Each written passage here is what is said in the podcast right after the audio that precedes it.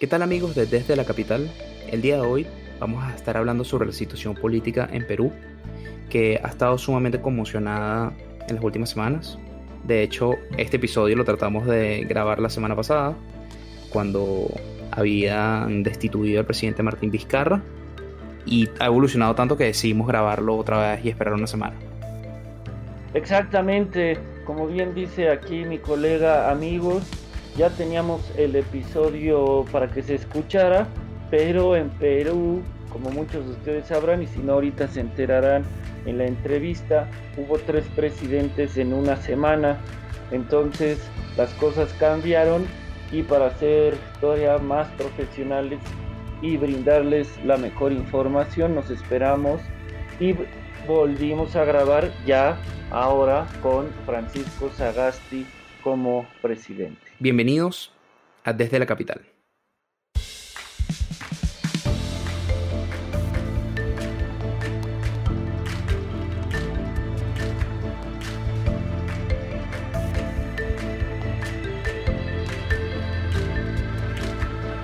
Entonces, Rodolfo, estamos grabando este episodio por segunda vez. Espero que no, no suceda nada extremadamente controversial en Perú mientras estamos editando este programa y sale. Pero impresionante. Eh, Perú, bueno, como sabemos, Latinoamérica es una región que nunca nos aburre y todas las semanas está sucediendo algo.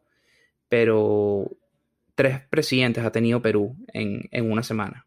¿Qué, piensas de lo que está sucediendo ya, de, cómo se ha desarrollado la situación?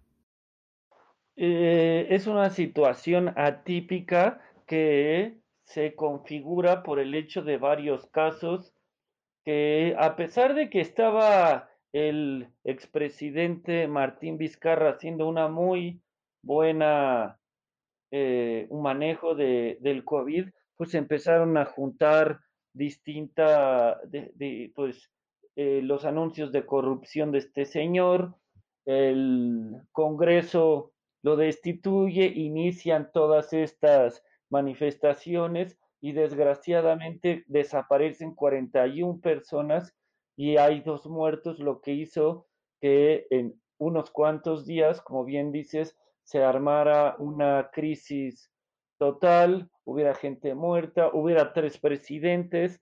Esperemos que ahora el nuevo presidente Francisco Sagasti pueda durar y pueda hacer bien las cosas y salir de este hoyo. Lo que sucede es que Sagasti asumió la presidencia con una aprobación del 97 por 97 votos y 26 en contra.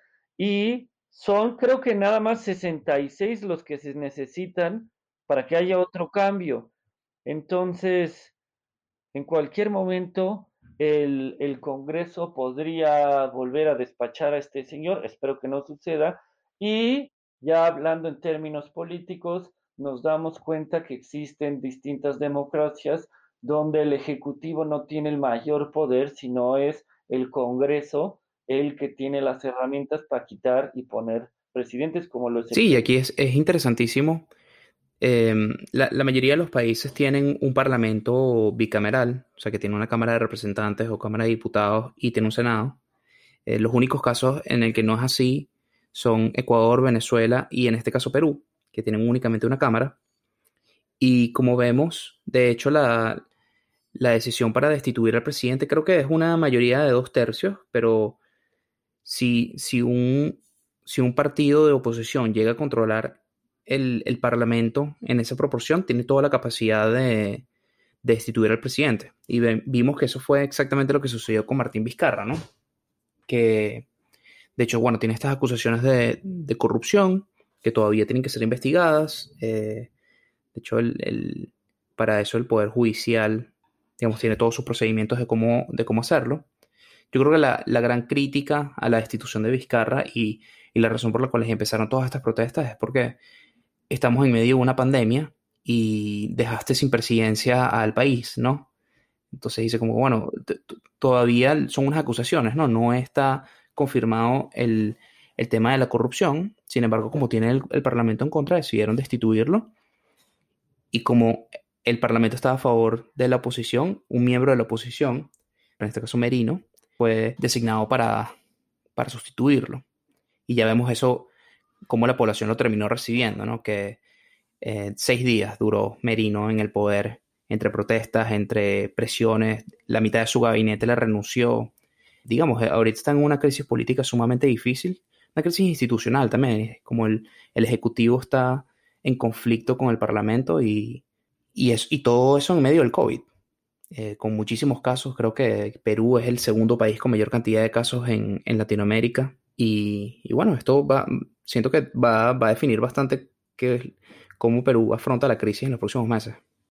Claro, porque para todo ello ellos tienen elecciones en abril próximo.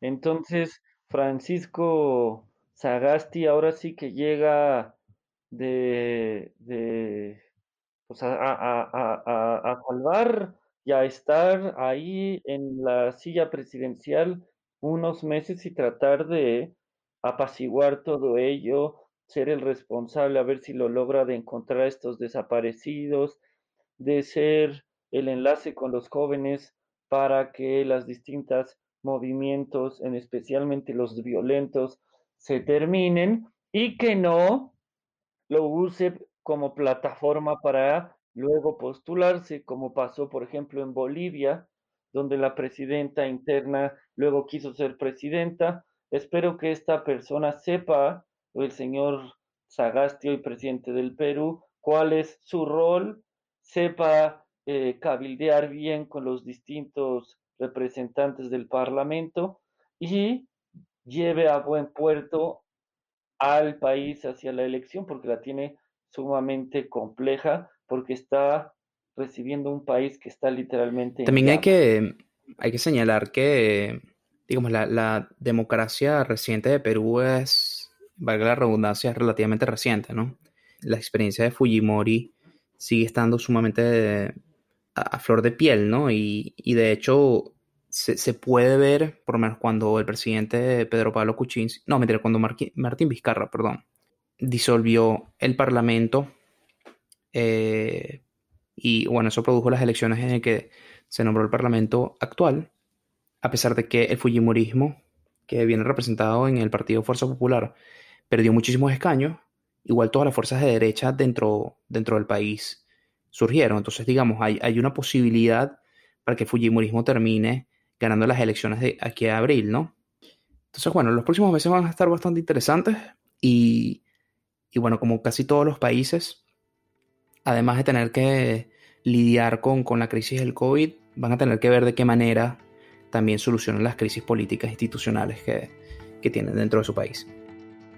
Claro, y ya para explicarnos a más detalle de lo que está sucediendo, haciéndonos una síntesis, ahora sí que eh, en un timeline, en una línea del tiempo hasta el día de hoy, vamos a tener a nuestra invitada Kimberly Alarcón, que es politóloga y maestra en gestión de la inversión social del Perú, que además precisamente nos va a hablar de todo el poder que tiene eh, al día de hoy Keiko Fujimori, hija de el expresidente y además que también fue ex primera dama de todo el apoyo que tiene y si en una de esas ella se convierte en presidenta el próximo abril. Pero bueno, los dejamos con la entrevista. Amigos de Desde la Capital, el día de hoy nos acompaña Kimberly Alarcón, politóloga graduada en la Pontificia Universidad Católica del Perú y egresada de la maestría en gestión de la Universidad Social en la Universidad del Pacífico. Además cuenta con experiencia en gestión pública, planificación, seguimiento y evaluación de programas de desarrollo social. Ha trabajado en el Ministerio de Educación del Perú como especialista en alta dirección y en la Superintendencia Nacional de Educación Superior universitaria, asumiendo roles de supervisión, seguimiento y evaluación. Actualmente coordina el área de proyectos de investigación externa en la Oficina de Proyectos de la Universidad Marcelino Champagnat y colabora como columnista en la revista Educación. Kimberly, bienvenida desde la capital. Eh, por segunda vez, algo que no saben las personas que nos están escuchando, ya habíamos hecho una primera grabación, pero pues las cosas en Perú literal cambian en minutos. Entonces es por eso que ahora que ya tienen nuevo presidente, su tercer presidente en 10 días, nos volvemos a reunir, Kimberly. Eh, pues ya para comenzar, ¿nos podrías hacer a, eh, todos los, que escuchamos y no estamos tan enterados a detalle una síntesis sobre estas últimas semanas de qué ha sucedido en el Perú, por qué han entrado y salido presidentes, tantas manifestaciones, los desaparecidos, dos personas que fallecieron y qué viene ahora con el nuevo presidente. Ok. Eh, voy a tratar de hacer un, resumen, una síntesis de la línea de tiempo de estos últimos eh, cinco años, digamos, que es lo que explica estas dos semanas que hemos tenido súper intensas en, el Perú. Pero antes, que, antes de todo eso, quisiera agradecerte también a ti por, por la invitación y el tiempo que le estás dando al análisis de la situación política en Perú. Em, bueno, en principio nosotros tuvimos elecciones eh, hace casi cuatro años ya, en el 2016, ¿no? Y hasta el 2021 se supone teníamos un presidente, ¿no? En esas elecciones ganó Pedro Pablo Kuczynski y sus vicepresidentes eran ah, Martín Vizcarra y Mercedes eh, Arauz. Em, el problema fue que eh, durante incluso esos primeros meses de gobierno de este partido ganador, em, la oposición liderada por Keiko Fujimori y el partido de, Keiko Fujimori tenía una gran eh, mayoría en el Congreso, ¿no? Y desde ese entonces se vivió una intensa lucha de poder que decantó en la, bueno, en la renuncia, ¿no? porque ya se había intentado de alguna manera bajarse el presidente en ese entonces, a Pedro Pablo Kuczynski, ¿no? Em, hasta que él renuncia y quien asume es Martín Vizcarra. ¿no? Desde ese entonces, y ya estamos hablando hace dos años casi ya, el, vicepresidente en ese entonces, Martín Vizcarra, toma el liderazgo y empieza con, em, digamos, eh, algunas medidas ¿no? Eh, que permitían hasta cierto punto ganarse a la ciudadanía, ¿no? porque ah, una de las instituciones más eh, desprestigiadas, digamos, o con menos confianza eh, por parte de la ciudadanía era el Congreso, ¿no? Los índices de aprobación eran bajísimos, ¿no? Inferiores al 20%, incluso en un momento crítico. Y eh, una de las cosas que él propone era, eh, él convoca justamente a referéndum para que em, se elimine la posibilidad de que los congresistas vuelvan a reelegirse, ¿no? Entre otras medidas. Pero esta es una, esta es una de las razones principales por las que luego de tener un referéndum, en enero de, perdón, en enero de este año, claro, tuvimos elecciones nuevas congresales. ¿Por qué? Porque se logra disolver el Congreso. Martín Vizcarra disuelve el Congreso, esos congresistas de mayoría fujimorista terminan saliendo, ¿no? Y ahora tenemos un nuevo Congreso que está conformado por 130 eh, congresistas, ¿no? Y las fuerzas, digamos, políticas fueron reconfiguradas nuevamente pero estos congresistas solamente están por un periodo muy corto, ¿no? De, tiempo.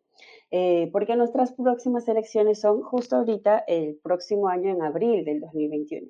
Entonces, ya sin estos incentivos de poder reelegirse, em, sin eh, los incentivos, digamos, de poder construir cierta carrera política eh, en, el Perú, en nuestro país, em, se vio, ahora con más intensidad estos juegos de poderes detrás de los congresistas, que estos congresistas representan hasta cierto punto.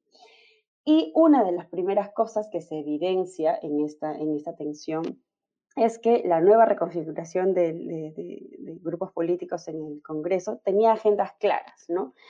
Primero, eh, tratar de em, torcer un poco la trayectoria que había venido em, dejando la reforma educativa, principalmente dirigida a la educación superior universitaria, y en segundo lugar, todo aquello que tenía que ver con, por ejemplo, el líder de uno de los partidos actualmente en el, en, el gobierno, bueno, en el Congreso, que está preso, ¿no? Antauro Humala. Em, digamos, estos dos son, unos, son dos intereses principales que están como moviendo un poco las decisiones en el Congreso y estas eh, bancadas, ejerciendo presión y lo que correspondieron, encontraron las razones suficientes en denuncias con evidencias que se estaban trabajando ya desde hace tiempo hacia Martín Vizcarra respecto de unos tratos ilícitos que había estado haciendo cuando él no era presidente, sino gobernador regional, no presidente regional en Moquegua, que es una región dentro de Perú. ¿no? Em, ya se habían hecho dos intentos de eh, vacancia al presidente durante este año en medio de la pandemia, ¿no?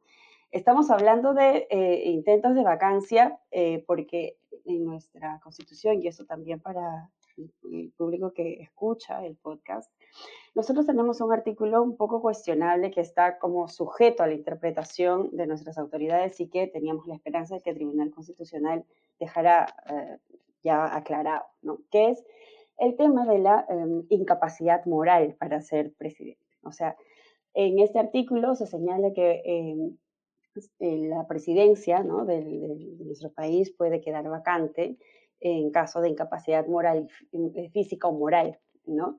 Eh, digamos que nuestro presidente entrara en coma, digamos, ¿no? Y no pudiese ejercer, entonces tendrían que quedar vacante, digamos, ¿no?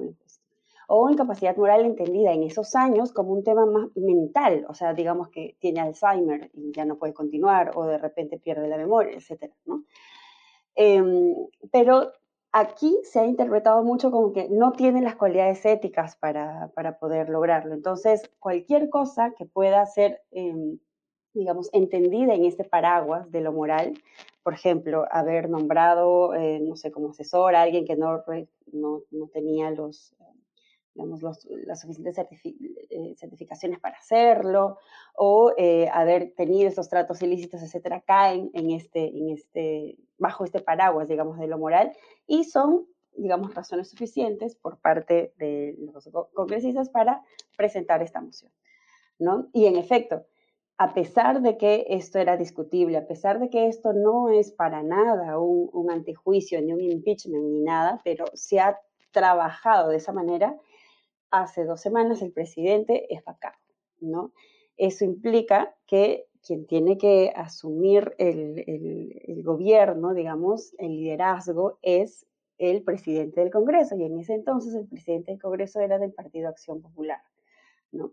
Entonces, ya ustedes pueden ir observando que esto viene de antes, ¿no? Si bien han sido dos semanas sumamente intensas y bastante duras para el país, sus explicaciones digamos, las más inmediatas empiezan en, en 2016, ¿no? Cuando teníamos una candidata a oposición que no terminó de asumir que había perdido, ¿no? Y desde ese entonces está tratando de buscar, digamos, este, esta tensión, ¿no? Siempre hay esa tensión, este choque entre esos poderes políticos, ¿no? Y bueno, teniendo a, a, a Manuel Merino como presidente interino es donde se levanta todo, eh, toda la ciudadanía, porque a pesar de que muchos eh, no, hubiésemos, digamos, estado em, absolutamente eh, conscientes de lo que cada capítulo, cada artículo de la Constitución implicaba, sí teníamos nociones como ciudadanos en general, digamos, de que lo que estaba ocurriendo era una toma de la democracia, era un golpe ¿no? del Congreso eh, para tomar la democracia y eso motivó un montón eh, de marchas, una gran cantidad de manifestaciones a nivel nacional de manera histórica, no se había visto esto antes, ¿no? Lo cual terminó en que eh, el, em, el, sábado pasado tuviésemos una manifestación gigante, ¿no? El 14 de noviembre, con los resultados que tú ya mencionaste al inicio de, de la entrevista y que en verdad fue es lamentable, ha sido un costo demasiado alto. Al día siguiente, eh, Manuel Merino pone su cargo a disposición, renuncia. Y desde ese entonces, eh, domingo y lunes, se, se, tuvo, digamos, un periodo para tomar la decisión de quién sería el nuevo presidente de gobierno que asumiría el, poder. Y eh, con idas y venidas, que esto también incluso es materia de análisis, se llega a elegir a Francisco Sagasti, que es ahora el actual presidente del Perú y por eso, como tú bien dices, en 10 días hemos tenido tres presidentes. Eh, eso te habla mucho de nuestra endeble democracia. Ahora, ¿qué país recibe la administración de Sagasti y qué es lo que va a poder lograr de aquí a abril del próximo año? O sea, porque recibe un país eh, enardecido con eh, muchas marchas, con un Congreso que, está, que tiene un poder de decisión sumamente fuerte, dividido, con COVID, con manifestaciones, y solo le queda, pues ahora sí que estar de intermediario un par de meses, de aquí a abril, y luego, no sé si también está, él se quiera poner en la boleta, qué va a suceder con el país en esto, o sea, qué recibe, qué es lo que eh, él tendría que lograr en estos pocos meses, y luego qué va a suceder con su figura como actor político. Bueno, como tú bien has dicho, el país está bastante movilizado, ¿no? Em, recibe un país justamente, em, yo diría, en crisis por el tema de la pandemia y todo, pero también em, en una crisis ciudadana que era latente desde hace muchos años, ¿no? Pero ahora se ha hecho más evidente, ¿no? Digamos, es como si se hubiera despejado esta nebulosa y ha salido una punta del iceberg que, justamente se ha reflejado en, las manifestaciones ciudadanas y que al inicio eh, buscaban fuertemente la, caída de, Manuel Merino, ¿no? porque era, eh, representaba un golpe a, la democracia, ¿no? y eso era clarísimo. ¿no? Eh, y ahora, con el devenir del tiempo, em, han sido nuevas las consignas de la, de la ciudadanía movilizada y eso está orientándose más hacia una discusión respecto de la validez de nuestra actual, constitución, que, ha sido la, que es la constitución de 1993, ¿no? Eh, originada durante el tiempo del Fujimorismo, que ha sido el periodo de, dictadura más largo que hemos tenido recientemente, ¿no? Em, ahora, es una situación en crisis, sí, con, una, con, una, con unos impactos emocionales muy fuertes debido a la, a la muerte de estos dos estudiantes y también la situación súper grave en la que se encuentran muchos manifestantes. Situaciones que obviamente cambian un poco su, su, proyecto de vida, ¿no? Chicos que eh, hay uno que no va a poder volver a caminar, otro que ha perdido el ojo, entonces son cosas muy, muy duras, ¿no? Em, ya en su mensaje, Francisco Sagaste, cuando él asumió el, el, poder, digamos, ya como presidente, él intentó ser, eh, poner paños fríos a la situación, ¿no? hablar de una etapa en la que eh, es el momento de pedir perdón y él en efecto pide perdón a nombre del Estado a las familias de las personas afectadas y a todos, a toda la ciudadanía ¿no? que ha estado movilizada en estos días, porque los excesos de la policía fueron em, mm, tan em, sorprendentes que sabíamos que esto no era propio de una democracia, ¿no? Hace muchos años, desde el tiempo del Fujimonismo, no se veía un nivel de represión así y tampoco se hablaban de desaparecidos, ¿no? Entonces, jóvenes que habían sido detenidos por más de un día, dos, hasta tres días en contra de su voluntad, ¿no? Por eh, oficiales de la policía, por agentes de la policía, es, eh, vestidos de civil, ¿no? digamos como incógnitos, pero ellos tenían una, tienen todavía hasta la fecha una, una división que permite este tipo de infiltramiento, ¿no? O de infiltraciones ¿no? en, la, en, en, las manifestaciones. Entonces, este aspecto es otro de los, es otro de los pedidos de la ciudadanía, que se refunde o que por lo menos se ponga en cuestión el trabajo de la, de la policía como institución en nuestro país, porque esta represión ejercida en estos días ha sido brutal, ha, sido, ha sido demasiado. Eh, entonces, en efecto, Sagasti lo que le queda en estos meses de, gobierno hasta julio del próximo año y hasta en principio eh, el 11 de abril del próximo año, que son nuestras elecciones, es tratar de mantener el país a flote, ¿no?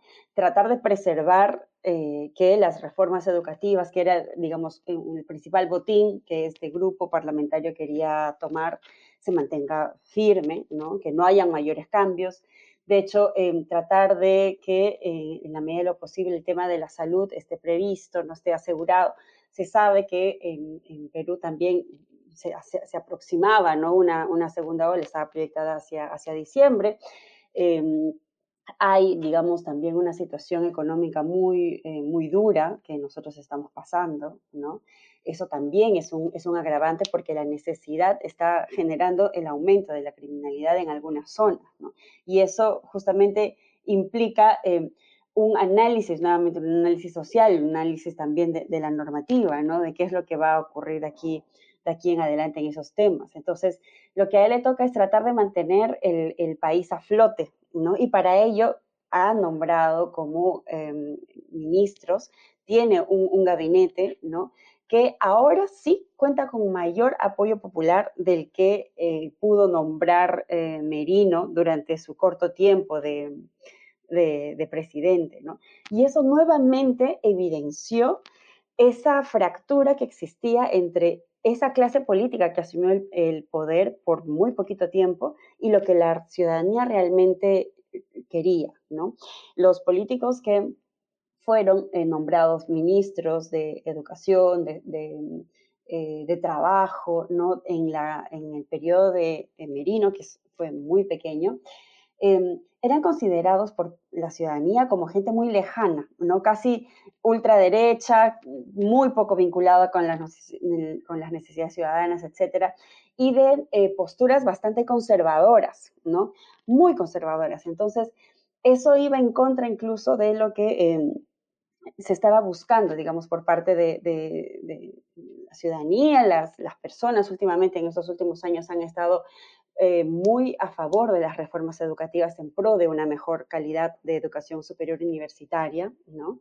Em, pero eh, aparentemente estas autoridades que habían copado el poder por este periodo corto de tiempo desoyeron todo y este, tenían como esa consigna, ¿no? Bajarse estas reformas, eh, atacar, digamos, algunos, algunos puestos importantes en cuanto al Tribunal Constitucional, etcétera.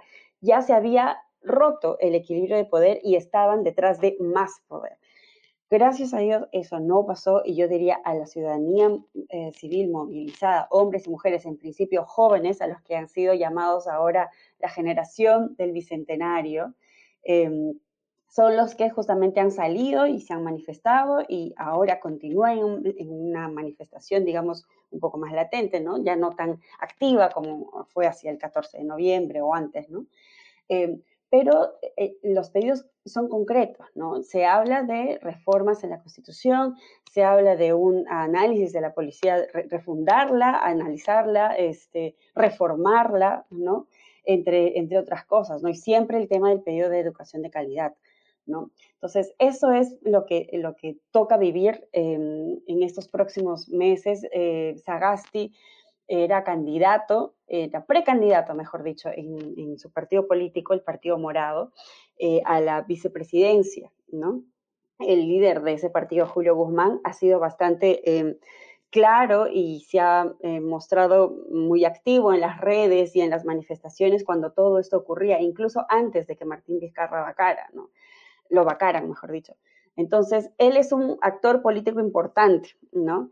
Em, y su partido es uno de los, es el partido que en grupo no votó a favor de la, de la vacancia y es por eso que de ese, de ese grupo político sale Sagasti y eh, tenemos como, como segunda, eh, como vicepresidenta, digamos, del Congreso en ese, eh, ahora, a una mujer de izquierda, que también este, ahora como presidenta del Congreso este, ha recibido bastante también apoyo por parte de los ciudadanos. Excelente. Oye, platic, este ya es un poco más personal. Eh, la figura de Keiko Fujimori, ¿crees que, porque como bien lo mencionas y lo poco mucho que he leído, tiene muchísima fuerza eh, y su partido también eh, que ha estado involucrado en todo ello, ¿tú crees que ella pueda en el corto o hasta el mediano plazo llegar a ser presidenta del Perú? ¿Y qué fuerza sigue teniendo el padre sobre ella? Si es, digámoslo, como una marioneta del padre o si ya es independiente, sumada que tiene el apellido y demás cuestiones. ¿No? Y mucho, que ya fue la primera dama cuando su padre era presidente, todo ello la figura de Keiko Fujimori en, el Perú. A ver, eh, yo creo que Keiko Fujimori siempre va a tener como una, una base de apoyo dura, ¿no?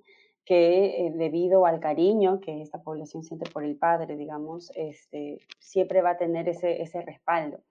Con el pasar de los años y a partir de las investigaciones que se han ido, que se han ido revelando, eh, digamos que ese grupo de apoyo que era muy grande hace tiempo, era mayoritario en un momento de, de nuestra historia, ha ido decreciendo un poco, ¿no? Y no se habla tanto en el sentido de que eh, sea Fujimori, Alberto Fujimori, que manipule a, Keiko, eh, porque incluso habían discusiones dentro del propio, del propio partido fujimorista sobre quiénes se sentían más cercanos a la hija quiénes se sentían más cercanos al padre, ¿no? Incluso en un momento de de estos últimos años, también entró a hallar la figura del hijo, de Kenji Fujimori, ¿no? Y más bien eh, él como una, una figura incluso más, más parecida a la del padre, que reflejaba aparentemente mucho más amor por el padre y que eh, contra todo pronóstico se iba a jugar incluso hasta un desafuero en el, en, el Congreso, porque Kenji Fujimori también fue congresista.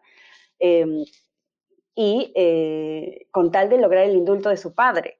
Y eso fue lo que terminó generando la caída de eh, Pedro Pablo Kuczynski, porque recordemos que Alberto Fujimori es indultado durante su periodo de gobierno, el periodo de PPK, ¿no? Entonces, em, los análisis de cuando, eh, del tiempo en el que Fujimori salió liberado, daban a entender un poco que Keiko era la más perjudicada en, esta, en ese juego de poder, ¿no? Eh, y en lugar de que sea una buena noticia que hayan liberado a su padre, era más bien un tema que le perjudicaba como figura política, ¿no? que empañaba un poco su protagonismo dentro del Fujimorismo y que de alguna manera también este, elevaba más bien la figura del padre y también del, del hermano. ¿no? Entonces, ya, digamos, este, políticamente hablando, nunca se puede em, disminuir, nunca se puede subestimar el Fujimorismo. No, eso, cualquiera que diga, no, ya Keiko Fujimori es, una, es un actor político del pasado, no, no, no es tanto así. Puede que tenga eh, ciertos márgenes de influencia porque todavía tiene actores, ¿no? Tiene, digamos, eh, operadores políticos relevantes, ¿no? Una de ellas eh, muy vocal en el, en el, en, el Congreso, en el nuevo Congreso, era eh, Marta Chávez, ¿no? Que recientemente ya ha presentado su renuncia al, al partido. Entonces, tienen sus crisis internas, claro que sí. Em, yo no veo a Keiko Fujimori como, como una nueva, con las posibilidades de ser candidata nuevamente, pero eso es algo que em, finalmente ella misma en un momento decía, ¿no? Que sentía que la política le había traído mucho daño a su familia y que ella quería retirarse ya de, todo, de todo este escenario político, ¿no? Em, creer o no creer, esa es otra, digamos, otra de las, de las opciones que nosotros como ciudadanos, ciudadanas tenemos, ¿no? Eh, lo que sí eh, puedo mencionar es que recientemente, por parte de las investigaciones que está teniendo ella y su partido, es que hay esta posibilidad de que se anule la participación de Fuerza Popular, que es su partido, ¿no? Ah, en, los próximos, en los próximos comicios electorales, lo cual sería como que ya eh, el fin ¿no? del movimiento, del partido político, pero justamente Keiko hacía un llamado, hizo un, un, mensaje que se difundió mucho en redes sociales recientemente en el que ella le solicitaba al presidente Sagasti que pare con esta fijación que tenía la fiscalía respecto de ella y de su partido. Y la reacción de los ciudadanos era, ciudadanos y ciudadanas era, pero ¿cómo le puede solicitar eso al presidente cuando el presidente es un poder diferente, ¿no? Del poder judicial. Es como si nunca hubiese quedado claro que por más de que alguien es presidente, no es que va a ordenarle algo al, poder judicial. Entonces, eso incluso evidencia ese, ese tipo de, visión, ¿no? Del poder, la visión de, de, la política que ella tiene, ¿no? Que es algo que muchos ciudadanos todavía comparten, pero que ya no es la atención mayoritaria, al menos no ahora en este preciso instante. Ya para terminar, eh, en cuanto al COVID, ¿qué le espera al Perú? A ver, allí te puedo dar dos opiniones. Eh, una, la proyección, cuando mm, más o menos hacia octubre, la, proyección que había hecho el, eh, Servicio de Salud, eh, Salud en, Perú era que la segunda ola llegaría aproximadamente hacia fines de noviembre, en diciembre, ¿no? De contagios. Pero también este, hay un artículo um, por parte del actual eh, ministro de Economía, Waldo Mendoza, en el que él hacía estas proyecciones calculando la tasa de mortalidad que nosotros hemos tenido, que es tan alta, ¿no? Y lo que eso implica en proporción de contagios, ¿no? Entonces, si bien nunca podemos hablar de certezas, este es un virus nuevo, lo estamos conociendo, no sabemos muy bien cuáles van a terminar siendo, digamos, los grados de inmunización que pueda haber, digamos, los efectos asociados a él. Eh, lo que él mencionaba en ese artículo es que debido a la alta cantidad de, muertes que hemos tenido, podemos asumir una cantidad mucho mayor de personas que se han contagiado en nuestro país, que pueden estar alrededor del 40%. Y ese es un grupo altísimo de gente que ha tenido el COVID, ¿no?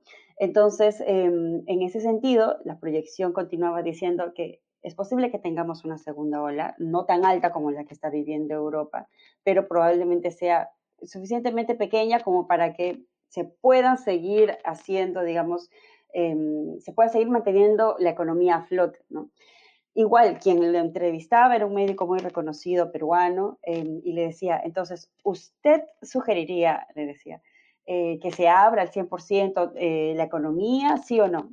Waldo era bastante eh, precavido en, no decir, sí, vamos a hacerlo, ¿no? Porque la segunda ola va a ser corta. No, siempre dejando la cabida de que este, esta situación es una proyección, puede cambiar, ¿no? No sabemos qué es lo que puede ocurrir, pero aparentemente en estas circunstancias, este, partiendo de la premisa de que 40% de la población, casi 40% de la población ya se ha contagiado del virus, este, podría más o menos manejarse un poco mejor la, la, economía, ¿no? Mantenerla a flote, pero eso solamente lo vamos a saber después. Claro. Oye, pues ya no te quito más tu tiempo, que sé que vas a entrar ahorita a una junta de trabajo. Agradecerte, Kimberly, tu tiempo, tu explicación, porque de esta manera más sencilla, todos aquellos que estamos eh, ávidos por conocer más de la política internacional que sucede en nuestro continente, ya sabemos de mejor manera lo que está sucediendo en el Perú y pues desde acá esperar que ahora con el nuevo presidente las cosas se tranquilicen, baje el COVID y eh, aparezcan estos desaparecidos que yo creo que es, creo que son 41, que es lo más importante, las cosas se solucionen para evitar más manifestaciones y movilizaciones, para que en abril del próximo año haya unas elecciones tranquilas, en paz y con los desaparecidos ya aparecidos. Sí, al respecto sí puedo dar una muy buena noticia que este, han ido apareciendo poco a poco, ¿no? Y eh, lo último que han dicho es que la última persona desaparecida ya la habían, ya la habían encontrado, ¿no? Eh, esto, es una, esto es una de las cosas que también ha levantado bastante las alertas porque esta gran cantidad de desaparecidos que han sido, o sea, han estado 24 horas, digamos, no se sabía dónde estaban y luego iban apareciendo así en lugares distintos de, Lima, en los hospitales, etcétera. Varios de ellos este, mencionaban que habían sido justamente eh, eh, retenidos ¿no? contra su voluntad eh, por el, miembros del escuadrón Terna, que le dicen aquí en Perú, que son agentes de policía infiltrados en manifestaciones, vestidos igual como de civil y todo, pero que, están atentos, viendo qué es lo que está ocurriendo y muchos, muchas veces hasta son ellos mismos los que inician este, los, digamos, las acciones un poco violentas, ¿no? Y de eso también han, han habido fotografías, este, videos, cuando la, la, gente en la manifestación ha ido identificando estos terna, eh, la reacción de ellos era violenta, ¿no? Pero bueno, sí, gracias a ellos ya están también, eh, han aparecido todos ellos. Eh, lo que queda ahora es ver justamente qué es lo que va a ocurrir con ellos, ¿no? Se requiere una reparación, un tratamiento psicológico posterior, se requiere que el Estado se haga responsable del tratamiento médico de todas las personas eh, que han sido heridas, digamos, lastimadas en, esas manifestaciones. ¿no? Así que vamos a ver cómo se va desarrollando la situación. Bueno, como todas las semanas, eh, siempre les tenemos una recomendación de algún libro, serie, documental eh, que hable de temas de comunicación política, de, algunos de los temas que tratamos en estos episodios. Eh, la recomendación que le tenemos el día de hoy es un libro de Mario Vargas Llosa, el premio Nobel en literatura que es de origen peruano.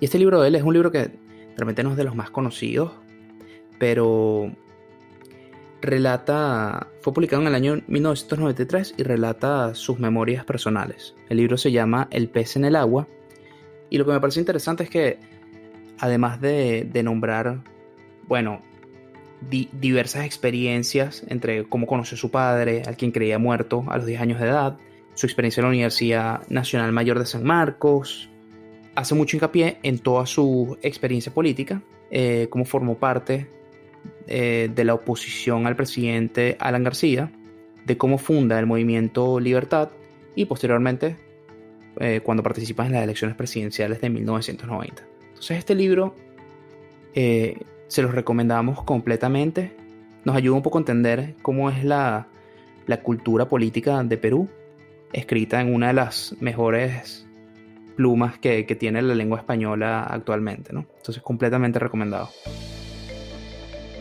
Y bueno, si llegamos al final de nuestro programa, así como, como todas las semanas recordamos que pueden escribirnos directamente a nosotros y con sus recomendaciones, qué, temas les interesan y qué cosas están sucediendo en la región que quieren que conversemos. Lo bueno es que Latinoamérica, como comentábamos al principio, es una región que siempre nos da algo de qué hablar, pero siempre estamos abiertos a las, a las recomendaciones que ustedes tengan. Así que bueno, a mí me pueden encontrar en mis redes sociales personales como arroba Alfred González A.